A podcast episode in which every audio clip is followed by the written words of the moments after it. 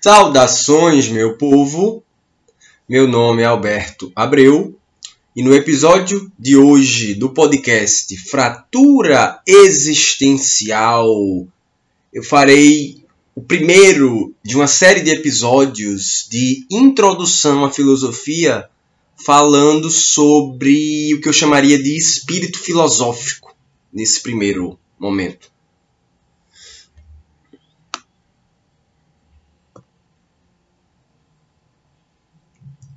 conversando com uma aluna minha ontem de manhã, e aí ontem, hoje é 24 de junho de 2023.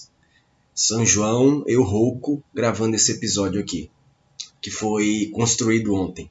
Então, ontem de manhã, falando com, com uma aluna no, numa rede social, ela me contou que fez um teste educacional e que três afinidades apontadas foram psicologia, filosofia e terapia ocupacional.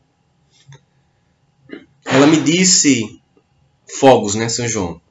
Ela me disse que psicologia ela já esperava, mas que filosofia a pegou desprevenida. Então eu pedi que ela desenvolvesse isso que ela tinha dito. E aí ela me falou que não era boa em filosofia. Aí eu lembrei que eu não fui professor dela de filosofia no ano passado, porque ela é novata, entrou esse ano na escola. Eu sou professor dela esse ano, que ela está no segundo ano, dentro dessa aberração chamada novo ensino médio, apenas de sociologia porque nesse modelo atual do novo ensino médio, que ainda pode ser modificado, ele está no seu segundo ano de, de, implantação. Pessoal do, do, do, do ensino médio só tem filosofia no primeiro ano, para ela já passou, e não fui eu professor. Só tem sociologia no segundo ano, que é a série que ela está agora, e não vai ter filosofia nem no segundo nem no terceiro.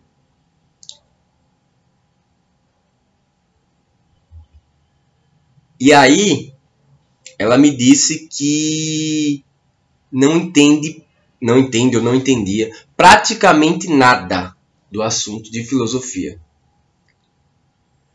Sendo ela uma excelente estudante, eu respondi, né, disse a ela, que a questão não era aprender conteúdos, mas ter espírito filosófico, explicando a ela que isso ela tem. Ao ser perguntado o que seria isso, espírito filosófico, respondi do seguinte modo: abertura para o talvez. Costumo dizer em sala de aula que a filosofia não é algo interessante para pessoas preto no branco, ou seja, para quem tudo ou é ou não é. Haja vista que entre o sim e o não existe o talvez, e entre o preto e o branco existe o cinza. Por exemplo, se você é uma pessoa que está preocupada apenas em se adequar ao mundo como ele é, ou seja, concluir os estudos, se é que não concluiu, que eu acho que eu estou falando mais para jovens aqui, mas enfim arrumar um emprego, ou se já tem, manter, arrumar um melhor, enfim. Casar e ter filhos e manter a família.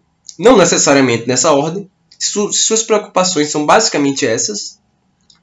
A filosofia provavelmente será desinteressante para você. Cuidado! Eu não estou falando que quem quer um bom emprego, casar e ter filhos não pode gostar de filosofia. Estou dizendo, quem só pensa nisso é que provavelmente não vai achar a filosofia interessante. Só vai estar tá seguindo aquilo que a sociedade lhe cobra, espera de você. E aí é interessante lembrar que desde 2007, filosofia e sociologia voltaram a ser disciplinas obrigatórias no ensino médio, pois haviam sido retiradas durante a ditadura civil-militar de direita, que arruinou o país entre 1964 e 1985. Desse modo, o primeiro contato das pessoas com a filosofia muitas vezes costuma ser na escola. E para quem não vai para o ensino superior, pode ser até o último, o único contato com a filosofia. É sociologia também, mas eu estou falando da filosofia especificamente. Pensem o seguinte: se você for bom em matemática, você pode virar um engenheiro. Se você for bom em língua portuguesa, isso pode te ajudar a virar um advogado sendo ambas profissões valorizadas. Engenheiro, advogado, né? médico, que aí seria mais na área de biologia, enfim.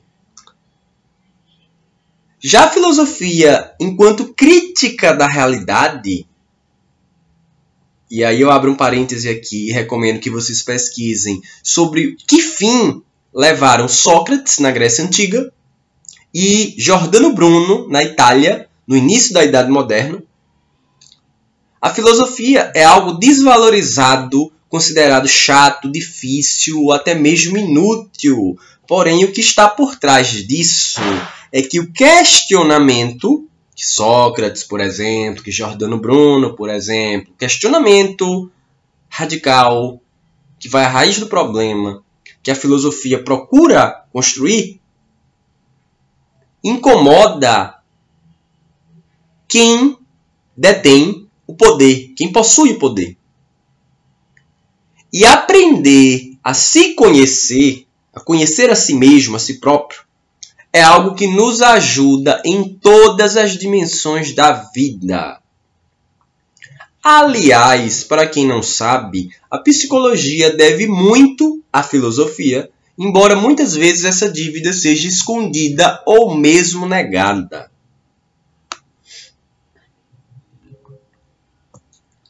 Aí eu preciso falar com vocês uma coisa aqui que é o seguinte, né? Eu acabei perdendo um pouco da coesão e do ritmo do texto. Geralmente, o roteiro que eu produzo antes de gravar o áudio é em formato de texto e não de tópicos. Porque meu, meu notebook estava cheio de problema, atrapalhando minha digitação. Aí eu tentei me organizar melhor para concluir esse episódio que ele tem o objetivo de ser curto mesmo. Eu acho até que eu já melhorei no dia seguinte, mas enfim. Há quem diga que eu não deveria fazer esse tipo de, de pausa assim e falar com vocês desse jeito, porque quebra o ritmo, mas enfim, né? É bom lembrar que isso aqui é um experimento, uma experiência. Eu não quero fazer tudo muito bonitinho dentro de um, de um molde de como deveria ser. É como se fosse uma conversa, como se eu estivesse conversando com vocês. E aí é isso. O objetivo hoje é um episódio curto para iniciar uma série sobre o que é filosofia. E o ponto de partida foi essa conversa com um estudante. E aí, continuando agora. Embora a filosofia seja inseparável da dúvida isso não significa indecisão, no sentido de ficar pensando e não agir. Significa ter cautela e observar as coisas através de uma perspectiva mais ampla e crítica e menos imediatista. Exatamente o oposto daquilo que nos é cobrado no dia a dia. A excentricidade do filosofar, ou seja, essa visão de estranhamento, espanto, perplexidade em relação a quem pensa e age de modo diferente, não para ser do contra, mas baseando-se em análise crítica, é algo comum desde a Grécia Antiga até os dias de hoje, não se tratando, portanto, de algo recente. Já acontecia há muito tempo.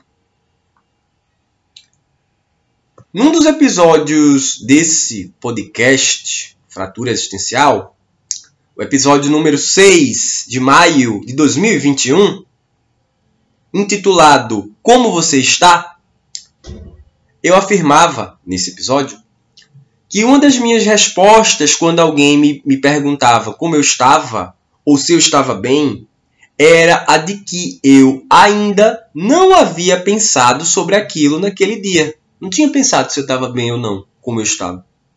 Estava vivendo e pronto.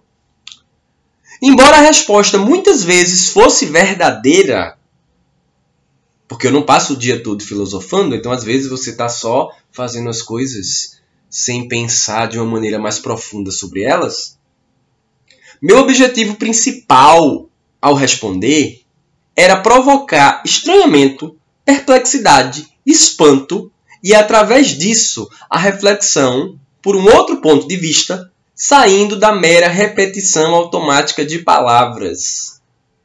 E aí, fugindo do meu roteiro, eu acabo de me dar conta de, de algo bem importante. Né? É como se fosse assim: eu nem estava pensando filosoficamente, mas a partir do momento que alguém me interpela, me pergunta algo, como você está, ou se você está bem. E muitas vezes isso é só uma, uma, uma forma de ser educado, é, um, é um, uma praxe, uma prática comum de boa educação, um costume, pronto, melhor.